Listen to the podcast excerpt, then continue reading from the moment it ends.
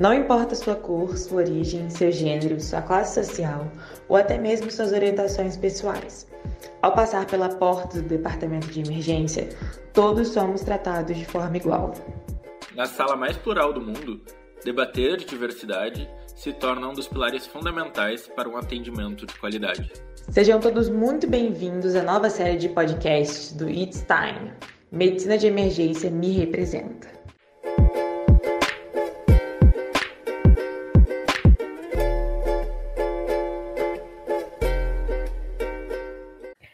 Dia, boa tarde, boa noite, entusiastas em medicina de emergência. Esse é o episódio 4 da série de podcasts da Comissão Acadêmica da Abramed Medicina de Emergência Me Representa.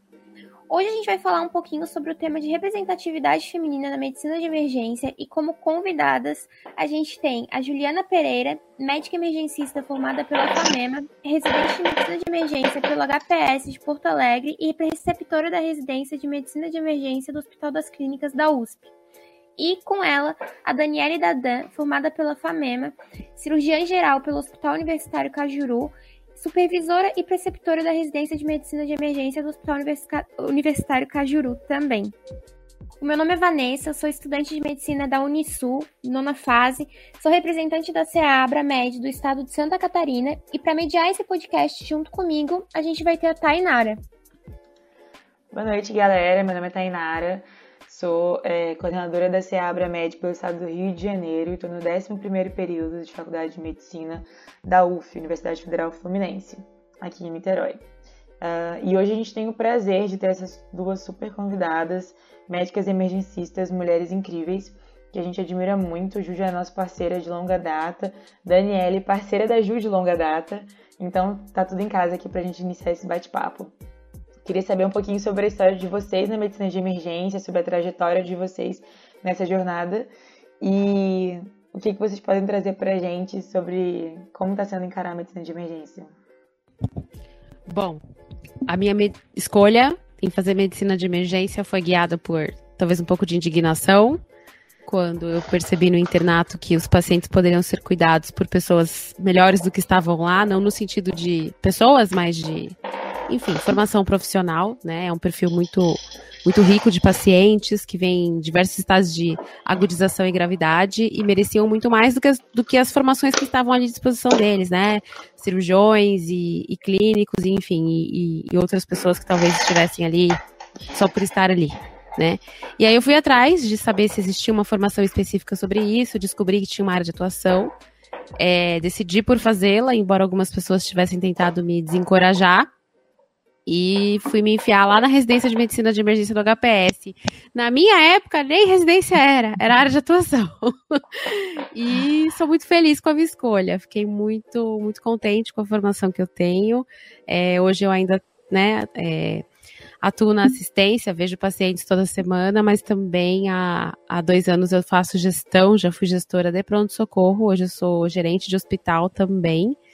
E com certeza, tudo que eu aprendi na residência e tudo que eu vivi nos, nesses anos de medicina de emergência que eu tenho me ajudam muito é, na profissão que eu exerço, nas funções que eu faço hoje, na visão que eu tenho a respeito de cuidado e de assistência aos pacientes. Bom, já eu tive um caminho bem diferente da Ju. É, eu sempre tive a ideia de que eu queria resolver o problema do paciente. E por isso eu acabei escolhendo a cirurgia geral, achando que ser cirurgião ia resolver tudo, né? Põe a mão na massa e vai e resolve. Mas na residência já da cirurgia geral, eu percebi que eu gostava muito mais de estar na sala de emergência, de estar lá no pronto-socorro, do que no centro cirúrgico.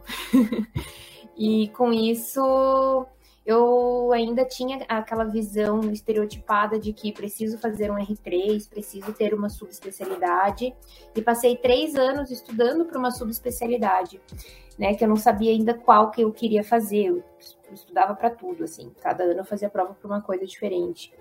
E durante esses três anos eu só trabalhei em emergência, tanto clínica como cirúrgica. Aqui em Curitiba ainda a gente divide bastante essa questão, né, da, da assistência. no, por ter poucos profissionais né, na área e no Hospital Cajuru, né, como emergencista cirúrgica, né, atendendo trauma, e em UPAs, né, nas, na, na UPA aqui da cidade, na emergência clínica. E aí foi onde eu fui me apaixonando, assim, foi onde eu vi que eu realmente gostava de, tra de trabalhar com aquilo, eu chegava em casa feliz, realizada, cansada, ok, mas, né, quem não cansa depois de um dia de trabalho, mas, assim, a, a satisfação era muito grande, sabe? E no, no começo do ano passado, não posso dizer exatamente qual foi a situação, mas assim, com a ajuda da Ju e do pessoal lá de São Paulo, é, que eu encontrei com eles e aí eu conversando com eles eu vi, gente, mas eu sou emergencista, minha raiz é essa, meu, meu espírito é esse, né? Por que, que eu tô tentando fazer prova para plástica, para basto? Nada a ver, né? Não, não combina comigo, né, isso.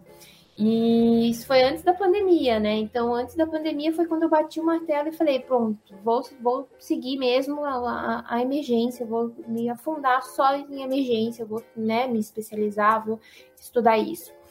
E aí, com a pandemia, reafirmou todas essas, essas ideias que eu tinha na cabeça de necessidade, isso que a Ju falou, né? Necessidade de um profissional bem treinado tecnicamente em procedimentos, em diagnóstico diferencial, né? Que faça um diagnóstico precoce, né? Que não fique se enrolando, que fique se encebando, pensando, esperando o laboratório para decidir se entuba ou não entuba, né? E aí foi né, aí que eu que eu vi assim que eu, eu, eu tava andando com a turminha errada, sabe? Eu tava tentando ser cirurgiã e eu não e eu tava muito angustiada, isso me gerava muita ansiedade e quando eu vinha dos plantões da sala de emergência, eu eu vinha plena, eu vinha feliz para casa, sabe? E isso para minha saúde mental foi assim um divisor de águas, né? O fato de eu ter escolhido mudar, né, no meio do, caminho, mudar a direção e, e seguir a parte da, da emergência. Eu achei muito especial o que vocês falaram é, desse amor, desse encontro, né, de, de carreira com a medicina de emergência, mesmo que não tenha sido aquele amor à primeira vista, né? Porque a gente tem muito esse estigma na medicina de que a gente já tem que saber muito o que a gente quer, a gente tem que ter muita certeza, não tem como titubear, porque é uma carreira longa, porque você tem que ganhar tempo, porque a vida é uma só, porque se você é mulher, você tem que estar bem resolvida antes dos 35. Então, assim, todos esses tabus que são criados, que são grandes fatores de ansiedade e de né, burnout, coisas até piores na vida do, do médico, do acadêmico de medicina, eu acho que é um grande tabu a ser quebrado, né? Você pode sim mudar de opinião, você passar a faculdade inteira achando que você quer uma coisa e chega lá na hora e você mudar, ou você fazer uma residência, chega lá e mudar. Que eu acho que isso é né, a sua carreira, a sua felicidade, é o seu encontro ali muito maior do que qualquer estigma social de que você tem que ser um bem-sucedido, firme na sua carreira, fazendo toda a sua curva até os 35, senão você tá fora. Não existe isso. E pode falar, Ju. Não ia falar, gente, socorro, eu não sei nem o que eu quero jantar, as pessoas acham que eu tenho a obrigação de saber o que eu quero pro resto da minha vida. Entendeu? Eu casei com um cara com quem eu me relacionei por oito anos, separei depois de quatro meses e tô muito feliz com as minhas decisões, né? Então as pessoas têm que parar de achar que a gente tem que ter a, a nossa nosso plano de vida pronto quando a gente sei lá, nasce, faz 20 anos, entra na faculdade, as pessoas têm o total direito de mudar de carreira ou de incrementar a carreira, né? Quem disse que você fazer uma coisa um pouco diferente daquilo que você planejou é melhor ou pior? É simplesmente aquilo que se adequa à sua realidade, aos seus gostos e às vezes aos seus talentos, né? Tem muita gente que só vai descobrir aquilo que realmente é bom em fazer quando vai lá e faz né? Que é o caso da Dani, por exemplo, né? Que achou que ia ser cirurgiã, ficar fazendo traque nos pacientes a vida inteira e viu que fazer crico é muito mais legal, por exemplo. Entendeu? Então, gente, vamos normalizar as pessoas indecisas, por favor. E mesmo que elas sejam decididas, vamos normalizar a mudança de opinião, porque isso é absolutamente saudável. A gente tem que ser só feliz com aquilo que a gente escolhe ser, né? Então, fiquem em paz, os corações que não sabem o que vão fazer quando se formar, vai dar tudo certo. E uma coisa importante, e eu falo para os meus alunos, eu estou dando aula em duas faculdades, na PUC e na Positivo, aqui em Curitiba. Eu falo para eles assim: vocês tem coisa que é, é natural já, né? que vem do instinto de vocês, o perfil de cada um. Tem o cara que é mais quietinho, o cara que é mais baladeiro, tem o cara que tem de tudo. Então, assim, é, é importante cada um saber se encontrar, né, para poder fazer, ser feliz na escolha que estiver fazendo, porque a gente vê muita convenção né? Tipo, ah, ah, você terminou sua formação e o doutorado, e o mestrado, e não sei o quê, e não sei o que lá. Eu, gente, mas não precisa, ah, mas você vai crescer muito nessa área. Mas a gente precisa crescer, né? Qual que é o nosso objetivo? Eu vejo que a gente é muito zolhudo em questão financeira, em questão de trabalhar, trabalhar, trabalhar, né? Pegar 200 plantões em vários lugares, né? Mas a gente precisa ter objetivos, né? Focar às vezes, né? Assim, mas qual lugar que eu gosto mais? Qual que paga melhor? E aí você vai escolhendo e aí você não vira refém né, daquela vida maluca, daquela vida que você não dorme em casa, daquela vida de 60 horas emendada de um plantão para o outro, né? A gente precisa parar assim tudo, respirar e, e assim não é, mas isso eu, eu gosto mesmo disso, eu preciso tanto disso, né? Porque às vezes a gente cria necessidade sem, sem cria né, necessidade sem, sem precisar, né? e aí é bem como a Ju falou, assim, a, a questão de poder mudar né, de, de, de, caminho. E, ah, mas eu cansei de fazer plantão. Gente, mas no, ser emergencista não significa que você vai trabalhar na assistência para sempre. Você pode trabalhar na parte acadêmica, você pode trabalhar na parte de gestão hospitalar, gestão de pronto-socorro. E aí, com isso, você abre vários outros leques que às vezes a faculdade não mostra para vocês. Vocês só vão aprendendo no decorrer do caminho, sabe? e poder ter essa noção já desde cedo, desde quando vocês estão na faculdade, vocês vão, vão sofrendo menos ansiedade, menos transtornos, né? É, de burnout, enfim, depressão, que a gente vê tanto porque se cria muito estereótipo, muita perspectiva, muita expectativa do consultório, da clínica, e tudo bem, tem gente que não, não curte isso, tem gente que não, não, não, é perfil, e assim, vamos, tem que normalizar isso, não é perfil, não, não, tudo bem, eu vou fazer outra coisa.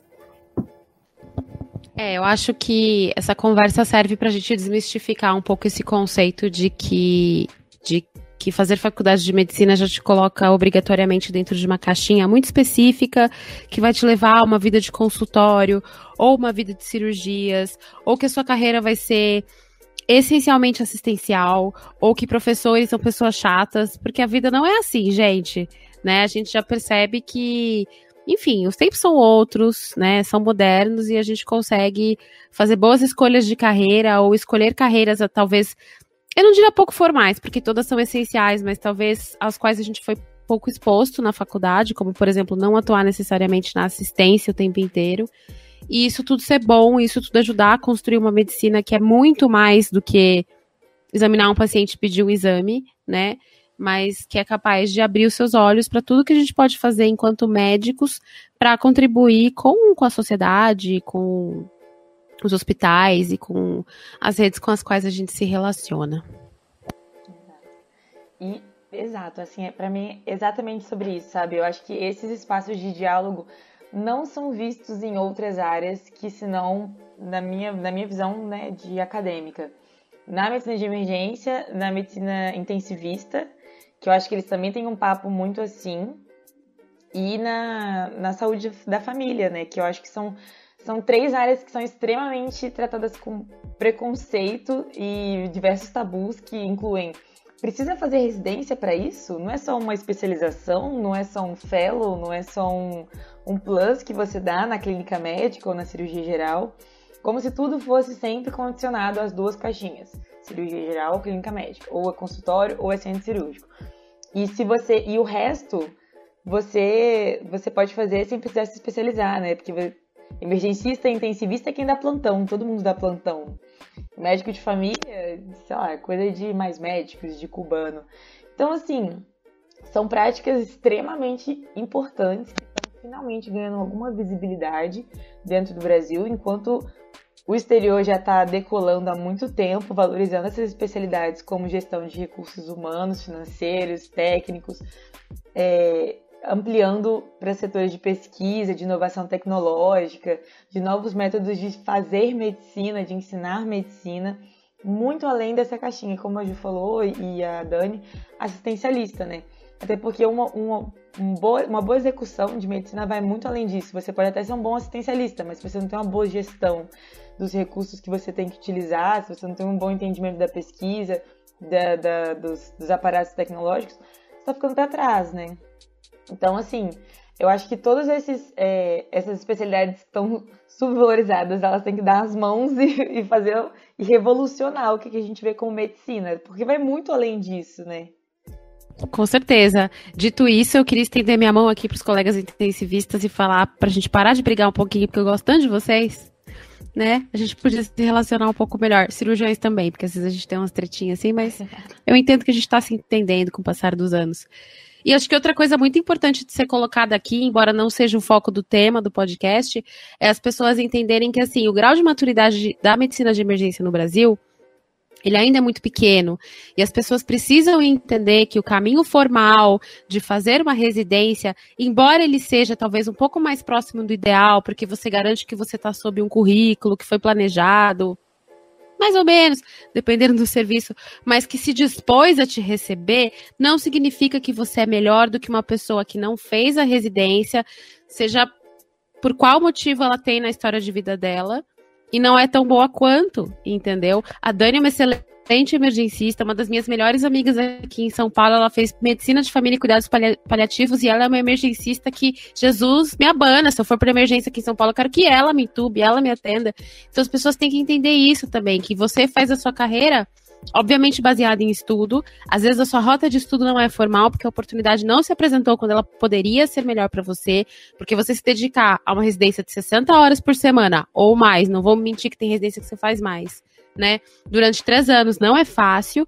E tem pessoas que escolheram rotas alternativas e que estão exercendo a medicina do melhor jeito possível, às vezes até melhor que o cara que fez residência, porque acha só porque ele tem aquele pezinho do diploma na parede, ele é melhor que alguém. Ele não é. A gente espera, obviamente, que a educação formal seja melhor e mais disponível para todo mundo, mas pelos próximos anos, talvez é uma coisa que a nossa geração não vai ver. Então, valorizem o profissional que está na emergência, que gosta, que se dedica e que não necessariamente tem o mesmo diploma que você. Dito isso, dito todo esse panorama que eu acho que, né, foge até do nosso escopo aqui de, de representatividade feminina, mas é só aquele tapa na cara com pincelada para todo mundo. A gente entra agora no nosso tema principal, que é como é tudo isso e ainda ser mulher, né? Porque não obstante tudo que já foi dito aqui, você ainda tem que encarar todo um plus de preconceito, de, de microagressões no seu ambiente de trabalho, de ser subjugada, de ser reduzida a aspectos físicos, ou a família, ou a gestação. E assim, a gente está trazendo aqui duas, dois exemplos que são sensacionais para o que a gente está falando, que é falar de gestão sendo mulher, que é falar de posições de liderança, cargos de, de chefia, é falar de gestação numa, numa residência, no trabalho, gestação enquanto profissional. Como é isso? Porque a principal coisa que a gente escuta, além do você vai fazer viver de plantões, é o famoso como é que você vai viver de plantões e ser mãe e gerenciar a sua família. Como se ser mulher fosse reduzido a isso. E para aquelas que né, querem provar ainda mais que não se reduz a isso e estão lidando com uma gestação ou estão lidando com a escolha de não terem uma gestação. A gente quer falar sobre tudo isso sendo mulher e sendo médica emergencista, né? Como que é isso para vocês, gente? Passo a palavra aqui para Dani, para Ju. Abram seus corações. E aí, Ju? Bom, você tá falando com uma gestante de 34 semanas que ainda não parou de fazer plantão na sala de emergência de trauma. assim, eu tenho uma vantagem bem grande porque eu me formei muito cedo, me formei com 22 anos. E eu tô oito anos trabalhando já, e nesses oito anos eu construí essa minha carreira e toda essa história que eu falei para vocês sobre fazer uma residência de cirurgia geral e mudar de plano, né, mudar o rumo e fazer um título de emergência e atuar nessa área e crescer dentro dessa área como gestora, como preceptora, como né, professora já. E e esse ano, né, quando esfriou a, a bagunça da pandemia, eu decidi que eu queria tentar engravidar. Isso porque, porque eu já estava com toda a minha parte profissional muito bem estabelecida. Meus vínculos empregatícios, né? Eu tenho três vínculos CLT, tenho né, o, o, PJ. Então, assim, eu tinha já uma estrutura, uma segurança financeira muito grande e não tinha mais desculpa, assim, para dizer, tipo, ah, vou esperar mais um pouco. Então, eu acabei cinco anos de casada. Então, assim, a minha vida foi muito. Eu tive essa, essa sorte, essa vantagem de, de ter começado muito cedo, né? De ter entrado no, no mercado de trabalho muito cedo, de ter casado muito cedo. Então, assim, eu grávida percebo que a equipe como um todo me protege muito dos pacientes, né? Em situação de paciente agitado, confuso, paciente, né, um pouco mais agressivo, a equipe protege a gente, assim. Mas sempre tem aqueles comentários, né? Tipo, que, ah, a criança vai nascer aqui dentro, né? Ah, meu Deus do céu, você ainda não parou, né? E coisa que a gente o passar do tempo, a gente vai criando demência e fingindo que não escuta. Mas logo que eu entrei na residência de cirurgia geral, já eu sentia o clima extremamente machista dentro de vários serviços, não só do hospital que eu me formei, mas né, de colegas, né, colegas, meu marido é cirurgião, então colegas dele falando, sua mulher vai fazer cirurgia geral, você vai deixar? Eu não, não deixo nada, ela faz o que ela quer com a vida dela, pelo amor de Deus, né? Então, assim, de, eu achei uma época que eu tinha que ser baranga, feia, mal, mal arrumada, porque senão eu não ia ser bem vista, não ia ser valorizada, não ia ser é, respeitada, sabe, dentro do meu meio de trabalho. E haja terapia, né, gente, para poder superar tudo isso, porque não, não, quem, não, quem me conhece sabe o quanto eu sou perua, o quanto eu gosto de um salto alto, né? O quanto eu gosto de um rosa pinto. e, e assim, não é porque eu tô trabalhando de jaleco que eu vou deixar de ser eu, né? Que eu vou deixar de, de botar minha personalidade, o meu jeitinho para fora ali. Então, é, o que eu digo para as meninas é assim, independente, independente do que vocês escutem, sabe? Sejam vocês mesmas, escutem o que vocês têm dentro de vocês e manda o resto tudo pra merda.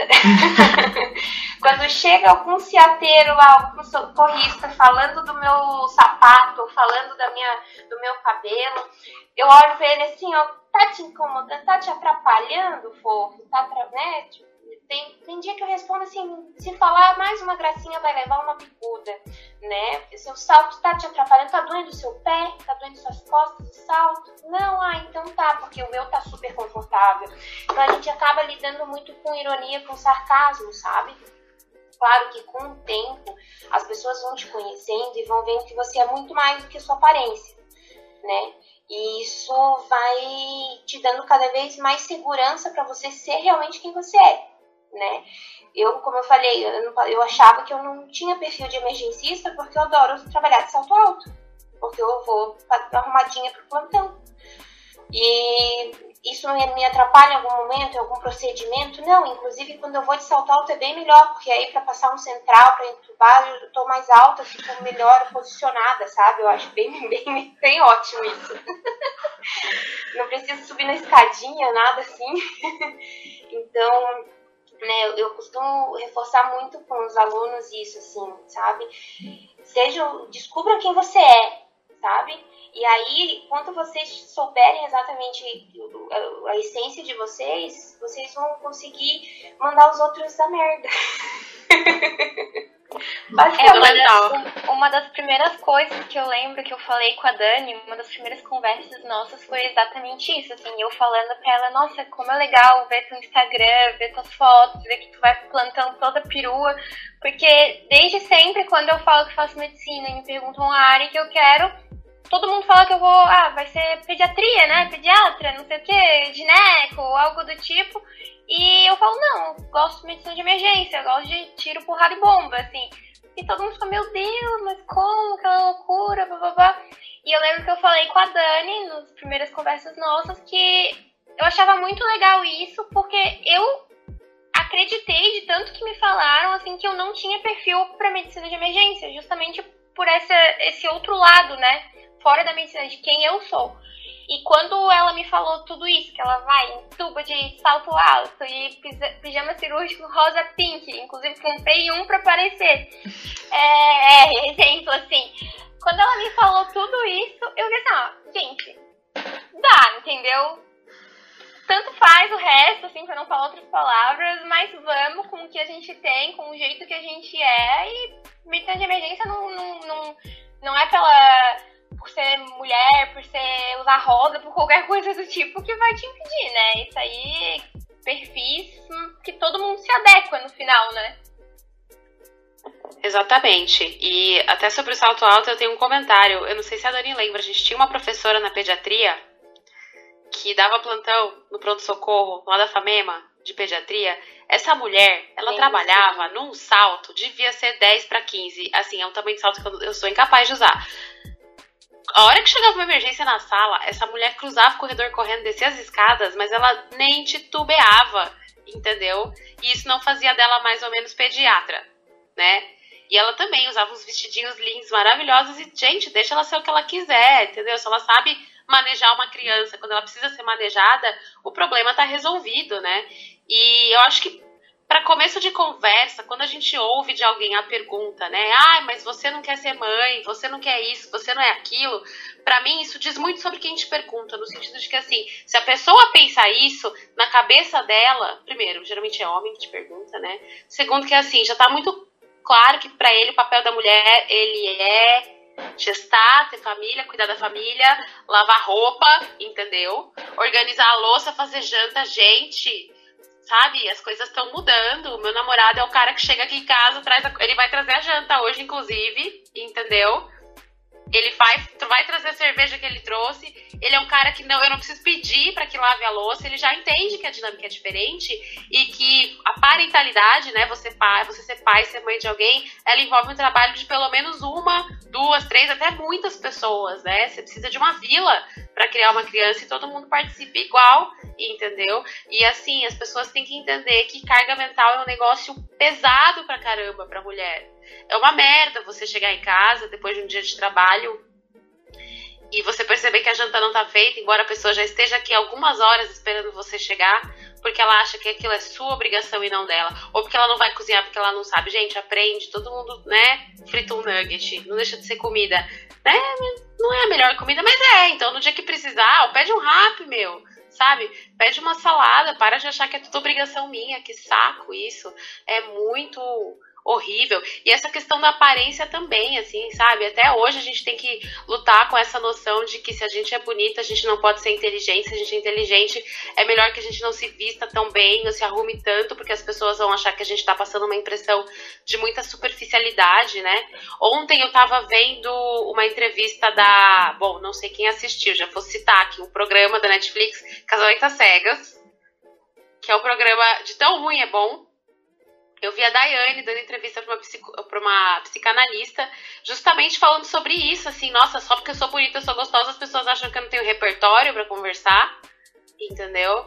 Que coisa é essa? Hoje eu vi uma postagem da, da Luana Araújo, aquela infectologista que ficou famosa agora na pandemia, porque obviamente o Bolsonaro não queria que ela trabalhasse para ele, porque ela é muito inteligente, refutando pessoas que estavam criticando ela, porque além dela ser infectologista, ela é linda, ela é maravilhosa, ela canta, ela toca piano, e ela pode ser muitas coisas além de simplesmente ser médica, entendeu?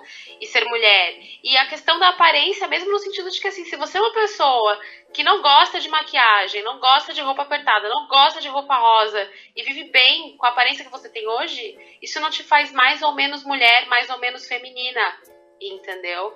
Caramba, parece que a gente todo dia tem que provar para alguém que a gente nasceu com dois cromossomos X, entendeu? Que saco.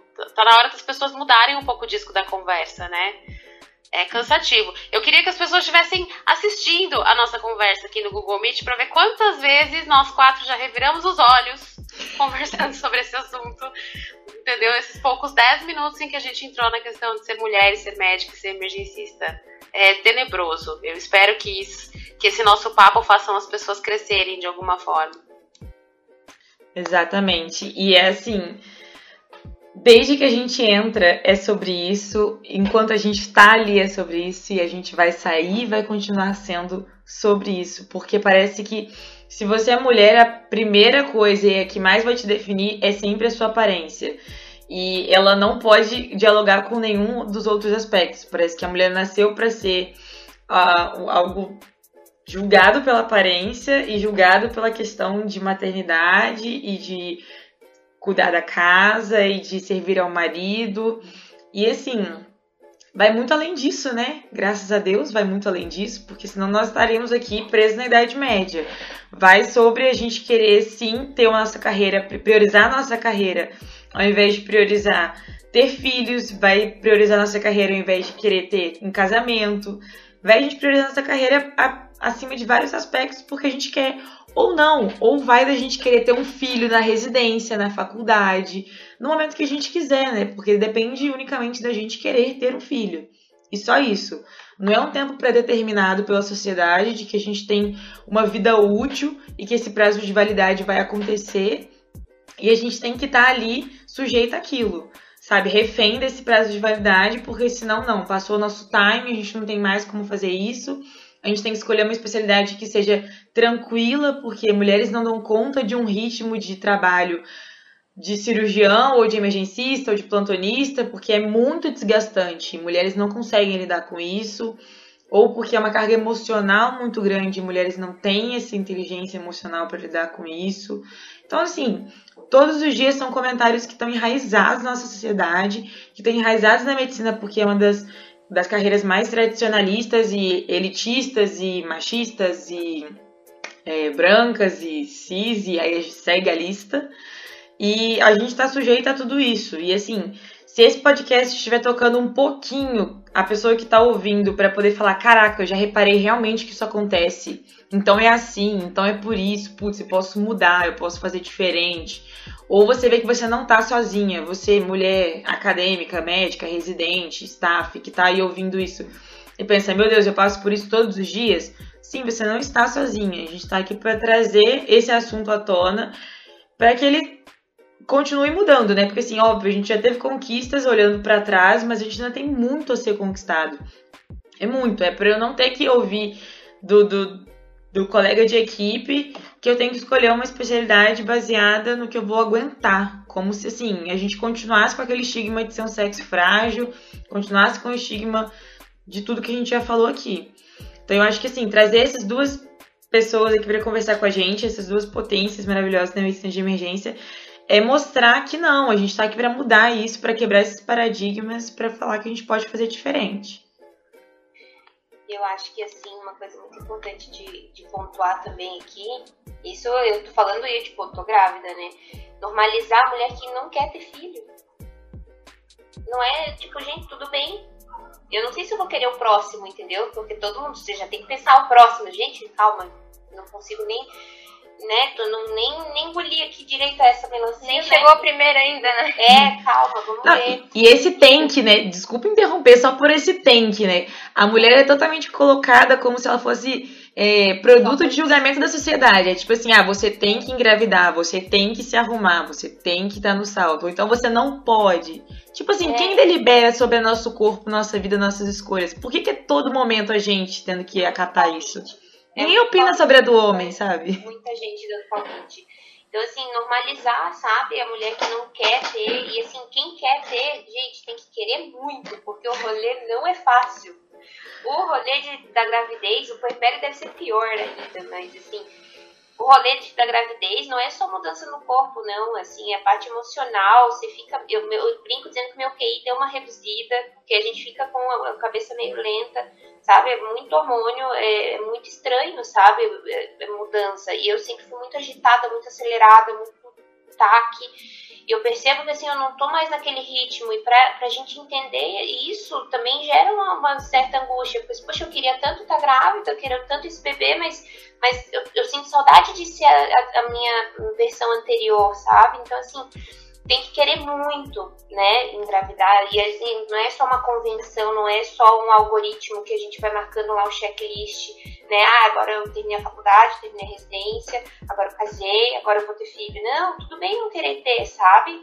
Eu acho que isso tem que, tem que ser normalizado, né? Porque a vida realmente está mudando, a gente está em outra vibe, em outro século, a gente tem outros objetivos né? E não, não necessariamente a gente vai se sentir mais realizada por ter gerado uma criança, né, ou não. E assim, é, eu digo isso porque eu sempre quis ter filho, mas nunca parei para pensar. Eu, né, eu parei de um mês e engravidei, mas assim, foi um susto, foi um baque.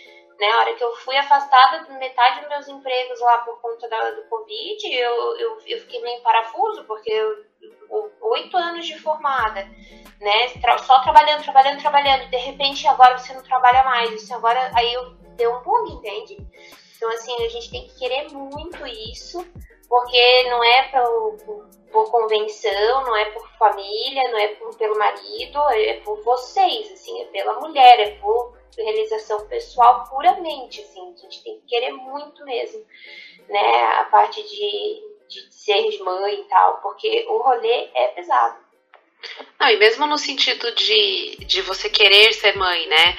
É, a gente, quando a gente quer ser mãe, ainda assim é um problema. Porque se a gente não quer, ah, você não quer ser mãe. Se você quer, bom. Talvez você seja perguntada na sua entrevista de emprego se você pretende engravidar no próximo ano ou dois né? Já não pode. É, o que é ilegal, mas as pessoas perguntam, porque se você é uma pessoa que talvez pretenda engravidar brevemente, é, elas se sentem no direito de não considerar você para aquele cargo, para aquela posição, porque ah, ela não vai ter tempo de, de se dedicar ao trabalho, porque agora ela vai querer ter uma família, vai querer ter filhos, sendo que para homens a, a história é totalmente oposta, né? Existem estudos que já falam que os homens tendem a ser promovidos depois que eles se casam e pretendem ter filhos, porque isso mobiliza a empresa num certo sentido de que assim, bom, agora esse cara ele vai ter mais gasto, vai ter mais responsabilidade, então a gente precisa remunerar ele melhor, ou agora que ele é um cara mais responsável, ele merece receber mais responsabilidade dentro do trabalho dele. Olha como a visão é completamente oposta para duas pessoas que estão vivendo a mesma situação, que é criar uma família, entendeu? E como se família fosse só filho, né, gente? Eu tenho uma cachorra que me dá trabalho, viu? Já tive que ficar dias sem trabalhar para cuidar dela em casa para dar remédio, né? A Dani tem três, imagina, né? Como não deve ser a rotina dela. Então é isso, né? E a, a questão da, de toda a objetificação, né, que nós somos, né? Nós somos um produto de consumo, nós somos uma força de trabalho. Se nós somos bonitas, nós, nós somos objetificadas por isso. E se nós somos inteligentes, ouso dizer que somos objetificadas pela nossa inteligência. Quantas de nós já tomaram um chaveco furado de homem porque, nossa, você fala tão bem, você sabe tantas coisas. Ah, só porque eu sou mulher eu não posso assistir filme da Marvel. Eu não posso conhecer a trilogia do Matrix. Entendeu? Eu não posso ter lido Kant. Gente, Deus é mais, né? Pelo amor de Deus. Vamos melhorar. Gente, que século que a gente tá, sabe? Quando, tipo, as pessoas ainda ficam espantadas por uma mulher ser referência em alguma coisa, ou, tipo, palestrar, ser ser, ser a mais capaz para poder dominar, falar sobre aquele assunto, né? Ainda é uma surpresa, é tipo, meu Deus, elas chegam até lá, elas têm essa capacidade, porque as pessoas são tão acostumadas a pessoa mais capacitada ser sempre aquele velhinho branco, cabelinho grisalho, barrigudo, que, nossa, ele é, ele é o chefe do setor há 70 mil anos, ele tem toda uma experiência, etc. E aí, quando chega uma mulher em cima de um salto alto, que eu agora vou defender o salto alto. Não que eu seja adepta, sou adepta do Crocs. Mas, quando chega a mulher no salto alto e fala assim que ela é a chefe daquele departamento, ela é a chefe daquele setor, ela que vai ministrar uma palestra perita naquele assunto, as pessoas ficam, meu Deus, mas é capaz. E a primeira coisa que elas fazem é comentar ou reparar ou fazer um julgamento sobre a aparência daquela pessoa, daquela mulher no caso, né? Porque é sobre aquilo. Aquilo, eu li uma vez, cara, e foi a, ma a maior realidade da minha vida. É tipo, mulheres negras se consideram mulheres negras, mulheres brancas se consideram mulheres e homens se consideram pessoas. Porque é a maior realidade que existe. Entende? É uma dura realidade. Porque quando a mulher chega, ela pode ser perita, ela pode ter um puta é, currículo, ela pode ser expert naquilo. A primeira coisa que vão falar sobre ela é da aparência dela. É do jeito que ela fala, é se ela sei lá, é casada, se ela não é, se ela tem filho, se ela não tem, se ela fez uma plástica, se ela não fez. Enquanto que isso nunca é comentado no homem. Se o homem ele é capaz, ele realmente é capaz, acabou, ponto. Não importa a aparência dele, não importa o sapato que ele foi, nada, não é julgado, não é objetificado. E para a mulher é sempre nesse discurso. É sempre assim, ah, ela, ela é muito boa nisso, mas ela não deve ter filho. Ah, ela não deve ter casado. Ah, ela não deve namorar alguém. Ou então ela deve ser solteirona. Ela é inteligente, mas ela deve ser solteirona. Em alguma parte ela não deve dar conta. E é, é sempre isso. É sempre esse discurso muito, muito arraigado no machismo. E se ela tá mal, tá de mau humor, ela precisa transar, coitada. ah, exato. Esse Porque é um clássico. é isso que resolve o problema dela. Um né? clássico.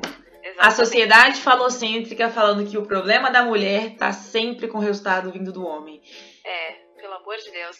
E tem a questão também de que, assim, depois que a gente supera é, todas essas barreiras relacionadas à nossa aparência, né, e à nossa competência, as pessoas elas começam a embarrear a gente na forma como a gente é, literalmente, como a gente se expressa, né? Então, um homem assertivo, ele é só um homem assertivo. Uma mulher assertiva é uma mulher histérica. Um homem sério é só um homem sério. Uma mulher séria é uma mulher brava, né? Gente, se, eu não tô sorrindo para ninguém porque eu tô tratando um paciente que tá em choque hemorrágico, que bom, né? Eu, é porque eu tô focada na situação, entendeu? E não porque eu sou séria, ou porque eu sou uma megera, ou porque eu vou abrir a boca e vou falar uma grosseria para alguém.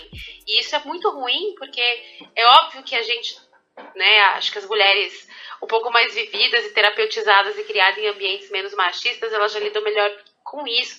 Mas a gente tem que criar, às vezes, uma casca tão grossa para lidar com essas questões que a gente acaba realmente virando aquele tipo de mulher que a gente não quer ser. A gente acaba, às vezes, virando a mulher grossa, entendeu? Virando aquela mulher histérica, porque a impressão que eu tenho é que, às vezes, homens e até algumas mulheres também, né? Não excluo elas dessa equação, elas só entendem quando a gente conversa nessa língua e nesse tom de voz, né? Como se a gente precisasse, precisasse, é, precisasse se impor de uma forma muito antinatural para com que a nossa opinião faça valer, né?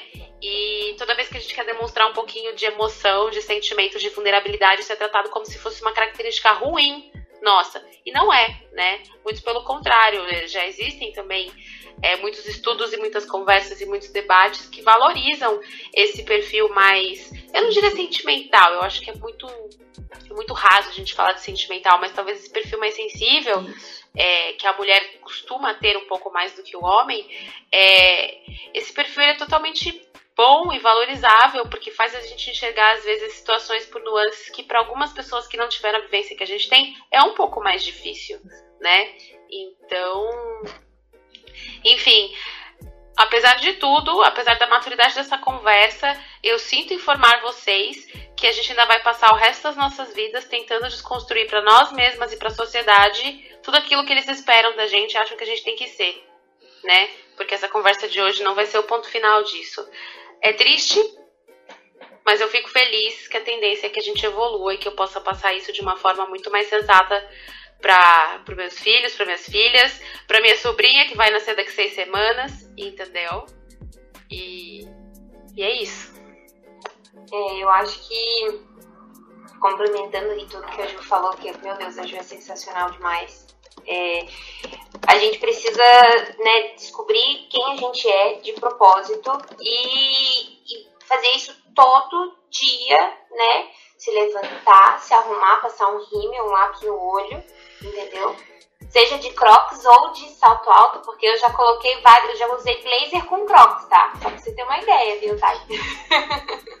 então, assim, a gente precisa todo dia se, se reafirmar, sabe? Reforçar esse nosso comportamento e incentivar isso para as para as meninas mais novas, para as colegas, para a enfermagem, porque a gente percebe que assim, quando a gente chega com uma, quando a gente está com a nossa autoestima né, plena, né, elevada, a gente chega mais segura numa, na abordagem de um paciente, a gente é uma melhor líder da equipe e a gente passa essa segurança para toda a nossa equipe, para o paciente, para a família, e isso vai gerar assim uma corrente do bem, sabe? A gente precisa é, reafirmar isso todos os dias, né? Olhar na hora que está saindo de casa, assim, hoje eu vou arrasar, né? Porque é, os desafios são constantes, né? A pressão externa é, é absurda e se a gente não tiver essa sementinha dentro da gente, esse foguinho dentro da gente falando, eu vou fazer, eu vou ser diferente de propósito, eu vou, vou incomodar, né? A gente consegue, se a gente conseguir manter essa, essa, essa chama dentro da gente, a gente vai conseguir espalhar é, cada vez mais essa força, né? Esse, esse discurso para mais meninas, para mais mulheres né? E não só da parte médica, mas a parte de enfermagem, físio, né? Toda a equipe multi que a gente tem dentro do hospital. E todo mundo sai ganhando. Isso é, é, é fato. Acho que só para encerrar, que a gente tem pouco tempo, é, eu queria trazer algum outro aspecto também de ser mulher que, que acho que vale a pena a gente conversar um pouquinho, que é a questão da competitividade, né? Infelizmente, quando a gente cria um pouco de consciência a respeito de quem a gente é e da potência que a gente pode ser enquanto mulher e reconhece mulheres iguais a gente, a gente tende a correr junto ou correr pro lado oposto. E é muito ruim quando as pessoas querem correr pro lado oposto. Isso alimenta uma competitividade entre mulheres que é. Nossa, tem tão pouca saúde, sabe? É tão triste. É... E isso denigre, isso machuca o nosso ego, porque a gente acha que a gente encontrou um mentor e na verdade a gente encontrou uma pessoa que não quer ver a gente ter o mesmo sucesso que ela, por exemplo, que é muito entristecedor, sabe? E eu acho que a gente tem a oportunidade de fazer diferente nesse sentido também. Eu acho que a gente não precisa ser amiga de todas as mulheres que a gente conhece. Sororidade também tem limite, porque pessoa babaca não tem gênero entendeu? Ela pode ser qualquer um. Mas quando a gente encontra alguém na nossa vida que tem capacidade de crescer e que você pode ajudar a contribuir, porque nós somos 6 bilhões de pessoas habitando o planeta e tem espaço para todo mundo, use essa oportunidade para fazer essa pessoa crescer com você, né? Porque a gente não vai viver nessa terra para sempre, a gente precisa criar pessoas que estejam ali dispostas a carregar um legado, carregar uma ideia, carregar um, um sentimento, uma emoção, um planejamento que vai além das tua existência, né? Quando você virar pó, você deixou alguém ali que vai poder perpetuar aquilo que você acredita, né? No formato dela, do jeito dela, não do seu, mas que vai, enfim, levar as ideias adiante. Então, por favor, mulheres, se vocês querem competir, compitam de forma saudável. Não precisa ser amiga de todo mundo, mas seja respeitosa com a pessoa que existe do seu lado. É isso, entendeu? É isso. É sobre, é eu, eu, eu vou falar né? o que agora encerrando esse podcast? Nada, entendeu? É sabe? Sem palavras. Solta o microfone e sai, acabou, entendeu? É, é, entendeu? Eu não tenho que falar. Tô sem palavras aqui. Obrigada a todos os ouvintes, porque assim, não tem o que falar, né? Tá aí. É, Vocês ouviram. É eu acho que agradecer e deixar todo mundo aí pensando sobre, porque. É isso. Se vocês vão dormir essa noite, eu não sei. Mas ainda bem que daqui a pouco eu tenho terapia, porque vai ser tudo isso lá trabalhado, entendeu? Inclusive já é daqui a pouco. Então, assim. gente, queria agradecer, assim, muito, muito mesmo pela participação de vocês duas. Acho que Valeu muito a pena regravar esse podcast, valeu muito a pena, porque para, por mim a gente gravava uns 100 desse, a gente ia cada semana debatendo e, e, trazendo mais essa discussão, porque ela é inspiradora, ela é motivadora. Toda vez que eu gravo alguma coisa aqui, eu saio com o sentimento de vai planeta. E ao mesmo tempo, meu Deus, preciso pra terapia. E é ótimo, porque assim, se a gente puder despertar essa semente na cabeça das pessoas, já tá incrível. Mas é aquilo, né, que a Dani falou, todo dia é acordar respirar fundo e falar: como eu posso quebrar o patriarcado hoje? E ir à labuta. Porque é sempre assim, né? A gente toma um café e vai. Então, assim, é incrível ter pessoas como vocês duas motivando e mostrando pra gente que tem essa luz no fim do túnel, sabe? Vocês estão lá na frente, a gente tá iniciando essa trajetória agora e ver que tem pessoas para se inspirarem e também para trazerem a gente, né? Que a Ju falou, para poderem dar a mão e falar: vem com a gente, dá para fazer diferente, dá para seguir esse caminho dá para transformar pelo menos o nosso microcosmos aqui de alguma forma. Então, é extremamente motivador. Obrigada vocês duas, obrigada a todos Foi os incrível. ouvintes. Vanessa. Tem palavras para descrever as falas de vocês, o impacto que vocês causaram na gente, que com certeza vocês vão causar em todo mundo que vai ouvir esse podcast. Então, assim, sem palavras, muito obrigada por serem as pessoas que vocês são, muito obrigada pelas experiências que vocês têm, tá? Por serem essas mulheres tão Olha, não posso falar as palavras, mas. Meu Deus, entendeu? Obrigada.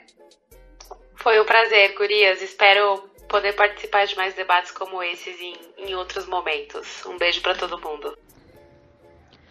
Bom, esse foi o final do quarto episódio da série de podcasts do It's Time Medicina de Emergência Me Representa. Para qualquer crítica, sugestão ou ideia, ou para entrar em contato com a gente, é só seguir a gente no Instagram, da CA Underline Abramed. Tenham todos uma boa noite. Até a próxima!